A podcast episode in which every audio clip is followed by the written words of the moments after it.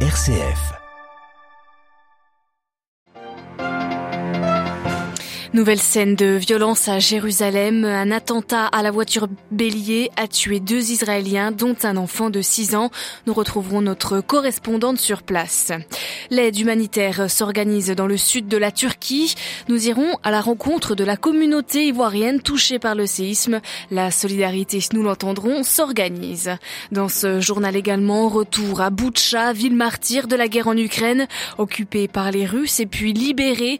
La vie se reconstruit très difficilement. Enfin, le Saint-Siège et le Burundi fêtent leurs 60 ans de relations diplomatiques cette semaine, l'occasion de dévoiler des, des engagements concrets entre les deux États. Radio Vatican, le journal Marine Henriot.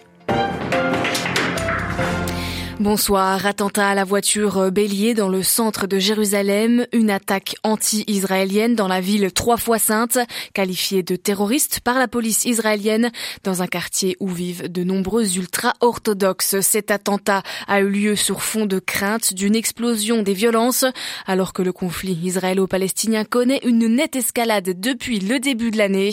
À Jérusalem, Valérie Ferron. L'attaque a eu lieu en début d'après-midi près de la colonie de Ramoth, dans la partie occupée de Jérusalem depuis 1967. Un Palestinien de 31 ans possédant la nationalité israélienne a foncé avec sa voiture sur un groupe d'Israéliens à un arrêt d'autobus, tuant deux personnes, dont un enfant de 6 ans, avant d'être tué. Plusieurs autres colons ont été blessés, dont un grièvement. L'armée et la police israélienne ont aussitôt bouclé le village d'Issaouiye, proche de la vieille ville de Jérusalem, et dont l'auteur de l'attaque était originaire. Selon la méthode israélienne habituelle, policiers et soldats ont procédé à des arrestations parmi les membres de la famille et fouillent systématiquement les véhicules entrant et sortant. Le ministre israélien de la Sécurité nationale, Itamar Ben-Gvir, qui s'est rendu sur les lieux de l'attaque, a décidé de renforcer la sécurité dans les lieux publics et sur les lignes de bus fréquentées par les Israéliens. Il a également promis de durcir encore sa politique de répression envers les Palestiniens, notamment en multipliant les fouilles de maisons appartenant à des personnes soupçonnées de préparer des attaques. Jérusalem, Valérie Ferron, Radio Vatican.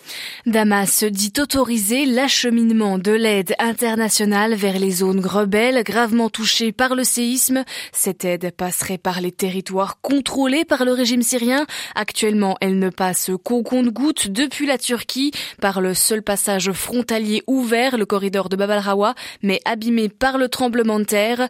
L'aide humanitaire devrait être supervisée par le Comité international de la Croix-Rouge et le Croissant rouge syrien, a, précisé Damas, également avec l'aide des Nations Unies. Et à noter que pour favoriser l'arrivée de cette aide humanitaire, le département du Trésor américain a annoncé l'autorisation pour 180 jours des transactions vers la Syrie liées à l'aide aux victimes. Et enfin, de leur côté, les Nations Unies demandent un cessez-le-feu immédiat en Syrie pour permettre l'arrivée de l'aide à tous les citoyens. L'heure est à la compassion, à la solidarité, appelé hier le pape François sur Twitter Unissons-nous pour aider ceux qui souffrent. Et dans cette obscurité, à noter qu'un petit garçon de 6 ans a été retrouvé vivant aujourd'hui dans les décombres dans le nord d'Idlib vers la frontière turque. Cinq jours après le séisme, près de 2300 personnes sont mortes. Dans le sud turc, les dégâts s'étendent sur des centaines de kilomètres. Des milliers de personnes ont tout perdu. Le sud de la Turquie, qui accueille par ailleurs de nombreux migrants et réfugiés, dont une minorité de Côte d'Ivoire. Ils sont près de 500.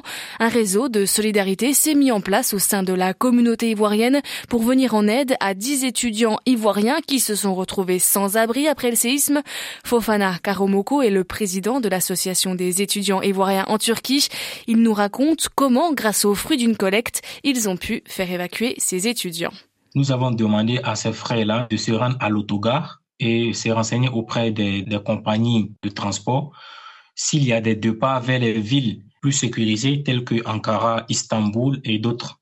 Bien vrai que ça a été difficile, mais nous avons pu le faire. Qu'est-ce que nous faisions? On me dit par exemple qu'il y a un départ sur Istanbul à telle, à telle date. Voici euh, ce que ça coûte. Nous, on les envoie directement à travers les comptes bancaires. Et s'ils avaient besoin de quelque chose à manger ensuite, on les envoyait de l'argent. Pour le moment, nous avons réussi à évacuer une dizaine de personnes. À Ankara, nous avons des grands frères, nous avons des aînés qui ont accepté de les accueillir, par exemple. Et nous, euh, avec les collectes des dons que nous avons et aussi avec le soutien de notre ambassade, nous arrivons à assurer euh, leurs besoins. Oui, logement, nourriture. Lorsque euh, nous échangeons avec nos frères, certains frères et sœurs, ils sont un peu paniqués. Voilà, il y a la panique, ils sont aussi souvent traumatisés. Mais je veux dire, ce n'est pas au point de, voilà, de perdre connaissance ou avoir un problème psychologique. Hmm, des propos recueillis par Marie Duhamel. Sur le front ukrainien, la guerre continue près d'un an après le début de l'invasion russe. C'était le 24 février. Ce vendredi, la Russie a lancé des dizaines de missiles sur des sites énergétiques. Plusieurs explosions ont été entendues, notamment à Kiev, la capitale. La guerre de la communication continue, elle aussi. La Russie annonce des projets considérables au nord de Barmout. Et de son côté, l'Ukraine affirme que deux projectiles ont traversé l'espace aérien de la Roumanie et donc de l'OTAN, ce que dément Bucarest.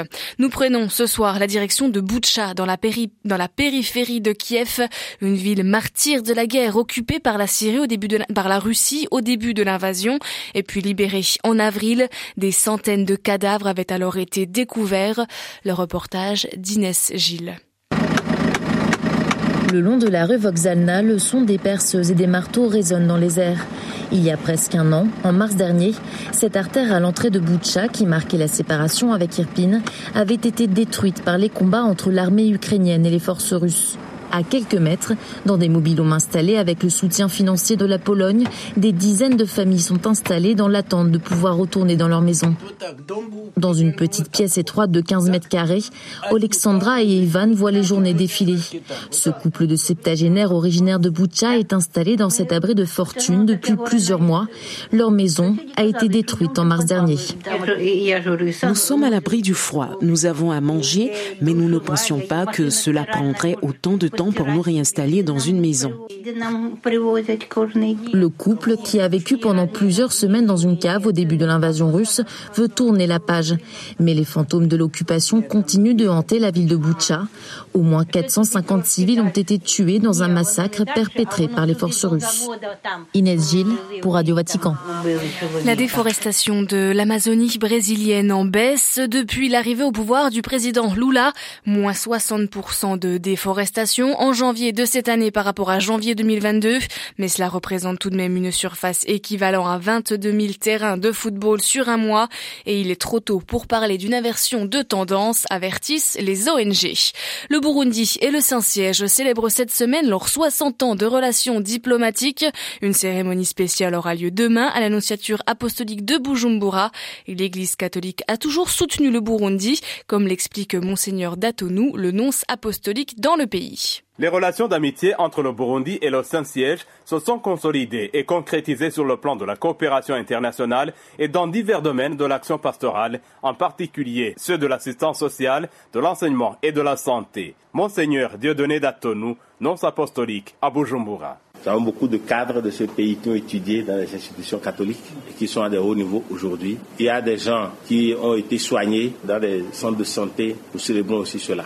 Il y a des gens à qui on a porté secours, n'avaient pas de maison, ils étaient revenus, c'était peut-être des exilés, ils étaient en difficulté, des orphelins que l'Église dans cette structure a reçus et a aidé, lui a tendu les mains et aujourd'hui ils ont retrouvé leur chemin dans la vie. C'est tout cela que nous voulons célébrer. La fraternité, la solidarité, l'amitié.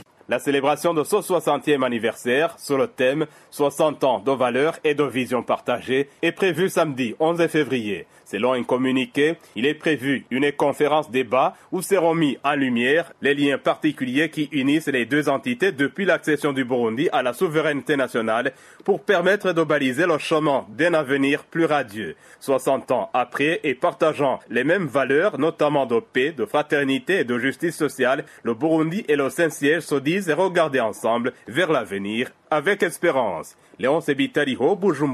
Radio Vatican. Les peuples indigènes de nouveau à l'honneur au Vatican ce vendredi. François a reçu ce matin les participants au Forum mondial des peuples indigènes. Ces peuples autochtones jouent un rôle fondamental dans la protection de l'environnement, a rappelé François. Les détails, bien sûr, à retrouver sur notre site internet www.vaticannews.va.